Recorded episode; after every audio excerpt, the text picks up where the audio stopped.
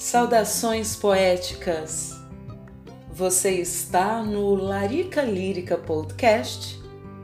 Eu sou a Marina Mara e hoje a nossa experiência poética, literária e libertária é com o seguinte título: A Estreia da Estria.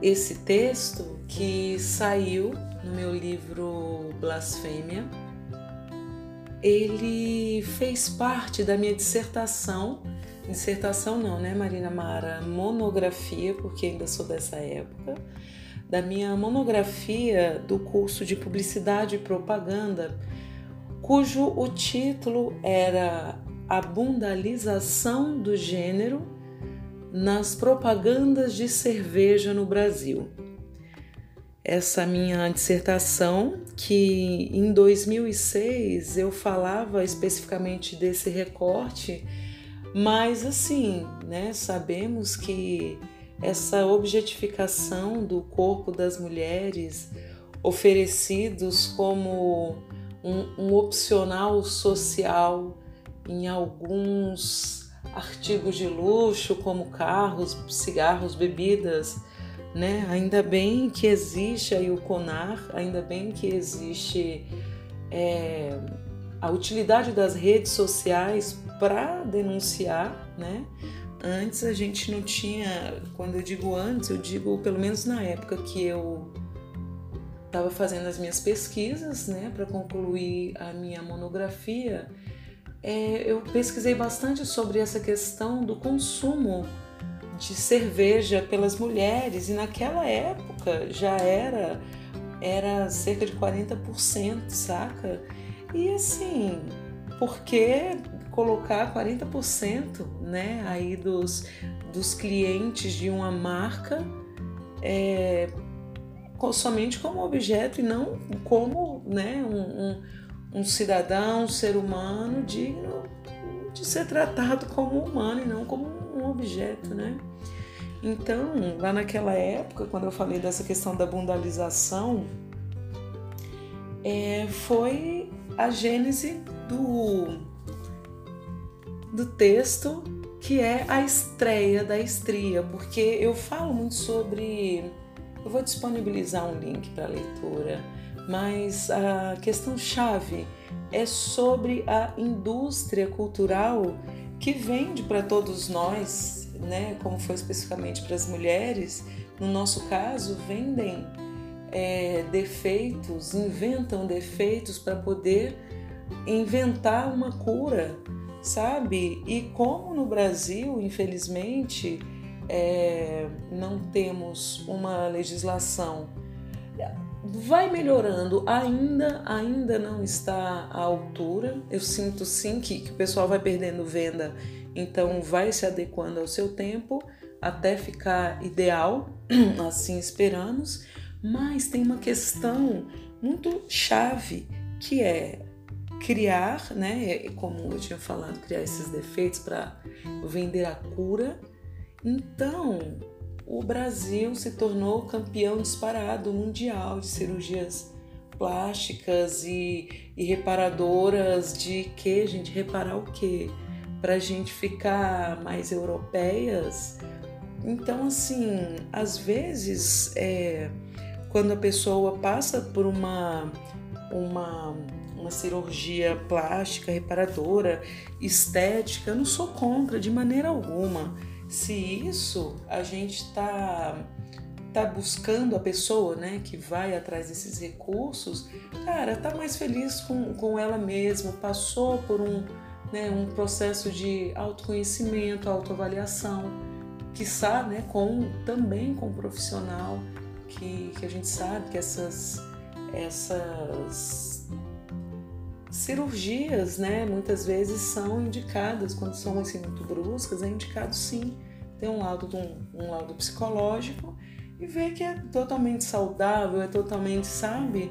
Então, como a gente está vendo uma onda de não autoaceitação, por esse lado eu acho perigoso sim porque muitas vezes a gente está negando nossas próprias raízes e está negando o que a gente tem de mais potente. Então, assim, a gente às vezes curando o nosso defeito, mal sabíamos que era o pilar que segurava a obra, né? Essa, essa frase circulou bastante na internet. Lembrei agora, depois eu pesquiso para saber a autora ou o autor. Então é isso, gente. Vamos falar hoje da estreia da estria. E é importante é, termos esse foco da autoestima, do autocuidado. E quando eu coloquei essa temática, foi meio que um grito de libertação. Nossa, na época que, que, eu, que eu apresentei, foi, não foi tranquilo, como nunca foi, aliás. Nós mulheres sabemos aí o, o preço de estar ali na trincheira, mas é como o voo dos pássaros que voam em bando formando um V no céu. Ora, um tá ali ó, no bico e quando ele tá ali no, na ponta do V, conduzindo todos os outros pássaros, ele pega ali o maior impacto, então dissipa menos impacto no voo dos outros pássaros. Quando ele se cansa, ele troca com outro pássaro e assim o bando todo consegue chegar são e salvo ao seu destino. Então é isso que eu convido. É, nessa época eu estava com muita vontade de estar na trincheira, com muita inocência. É tão importante, é tão importante. Eu vejo alguns escritos meus que tem, tem tanta coragem, mas há uma ingenuidade atrás disso que é que é a parte mais bonita da minha caminhada. Uma vez eu, meu, eu fui fazer a reimpressão de alguns poemas em formato de livreto. E aí tentei-me, minha mão querendo, entre aspas, corrigir alguns alguns exageros, algumas visões, sabe? Não tô falando de questões estilísticas, não, e nem palavras que, graças a Deus, caíram em desuso. Eu tô falando de um olhar sobre o mundo, sobre as pessoas, sobre mim mesma, sabe? Que essa Marina, ela ela tava com toda essa energia, essa vibração. Engraçado, eu falo isso, vem eu que tô com tô com recém-completos 42 anos, ali pelos meus 26, é, 27, assim, é, viajando o país inteiro, só com os meus livros, minha cara e minha coragem para espalhar poesia por esse mundo.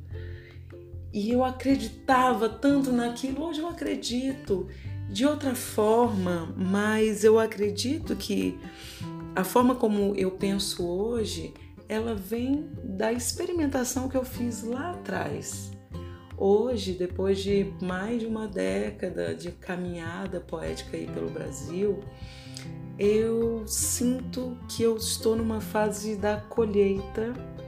E quando eu digo colheita, é ver as pessoas que eu encontrei no meio do caminho é, com ímpeto poético e às vezes uma troca de ideia, você deu aquele empurrão e alguém só precisava ser enxergado, ter sua oportunidade. E quando eu pude, eu compartilhei essas oportunidades várias e várias vezes. Eu adoro fazer isso e a gente só consegue dar quando a gente tem, né? Então, por isso é genuíno, é poderoso e a magia acontece. Então, nessas andanças, hoje eu vejo galera aí fazendo filme, fazendo livro, botando sua voz, botando a sua identidade mesmo, sabe? E tantas vezes eu vejo a trajetória dessas pessoas, vejo a minha ali onde onde rolou ali a encruzilhada, né? E aí eu vejo, nossa, que troca, que compartilhamento lindo, né? porque eu acho engraçado assim as palavras professora e aluno. Aluno é sem luz, que não tem luz própria, não tem luz. Professora, aquela que professa, né? Então, eu sempre coloco assim é, como uma troca de experiência, uma, uma não é uma, olha que legal, não é uma troca de experiência, é uma experiência compartilhada sobre vários olhares, sobre vários passos, sabe? Como se fossem mãos dadas, é, corações e percepções entrelaçadas, né? Como se fosse uma retina coletiva de sinestesias. Então, o gosto que um sentiu consegue passar como palavra, porque o outro ouviu, o outro leu, o outro tateou em braille. Então, sabe, essa rede potente, invisível que a poesia consegue é, fazer quando toca as pessoas, cara, esse é o meu barato, essa é a minha coisa. Manuel de Barros, eu já falei isso, mas eu adoro essa parte. Que foi ele, porra, velho, o que, que eu vou fazer nessa vida? Parece pra nada. Eu não sei pregar um prego numa barra de sabão. É ele, eu sei, viu? E aí ele começou a escrever, ler os escritos do, do Padre Vieira, entre é, o que tinha disponível, aliás, né, no seu colégio, no seu internato católico. E aí, quando ele começou a escrever os próprios versos, ele, olha, eu dou para isso aqui. Então, esse, ele conseguiu, né, fez lá o seu ganha-pão na sua fazenda lá no Pantanal e uma forma de boa, é o que ele falou, eu comprei o meu ócio. É, então, para quê? Para ele escrever poesia o dia inteiro. Porra, graças a deusa, né? Ele ficou a serviço da poesia que o abençoou assim.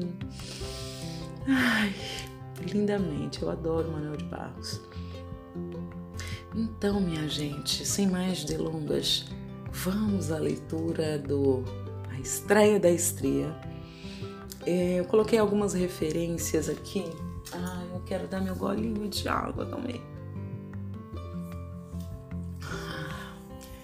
Ó, oh, de alumínio. Ai, gente, não fala, faz toda a diferença.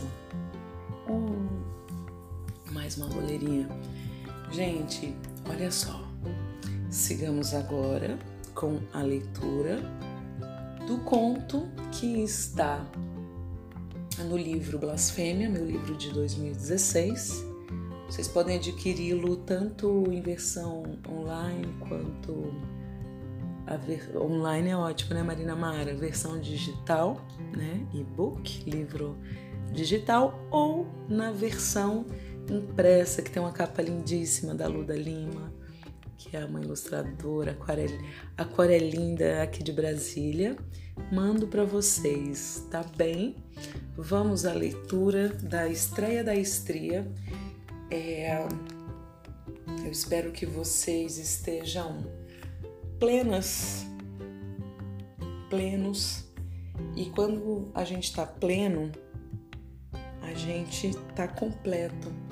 E nós completos somos luz e somos sombras, porque somos humanas, somos humanos.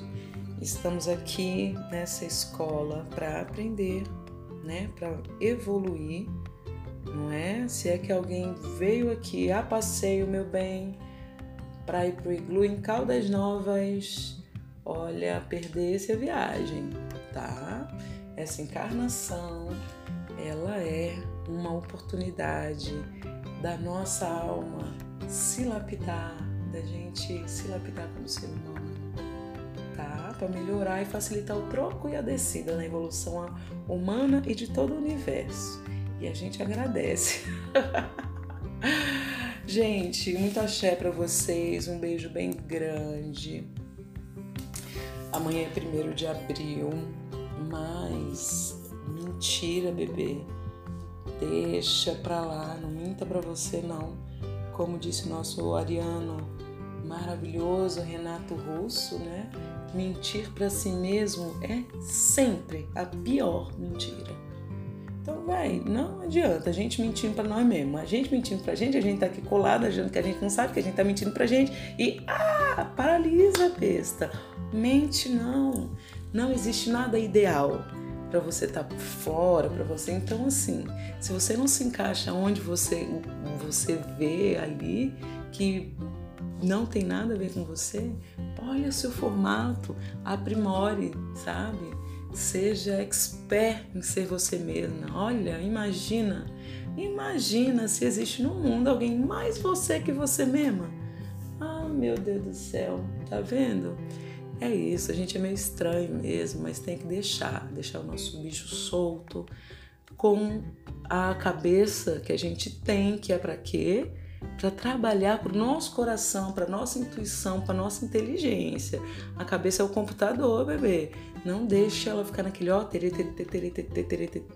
falando coisas. Olha, é contra você? Cancela, cancela. Se for algo para você se melhorar, olha, tipo, você foi grossa, você foi intolerante, você é, teve uma comunicação violenta um pouco empática, aí sim, bebê, vamos melhorar porque é para isso que a gente está aqui. Compramos ticket para melhoramento, tá? Então, quando eu tô falando disso, a gente melhora sim. Mas quando for algo violência gratuita, que compara a gente, que rebaixa, que faz pouco caso das nossas vitórias, que a gente sabe que é ralada e suada para caramba. Então assim, cancela, é para isso. Tem um botão dentro da nossa cabeça que é assim, ó, puf, cancela. E é cancela por você que tá mandando, meu bem. Tá? Então é isso. A mente mente, ela é dessas, tá? E não vai criticar a mente não, porque ela é dessas, a mente mente. E você sabe que ela mente, então usa ela para o que te movimente. Arrasou? Então é isso. Sem mais delongas, a estreia da estria, porque você é lindo, porque você é linda, porque você é linde. Somos o que podemos ser e somos onde somamos. Se não, sumimos. Cadê você?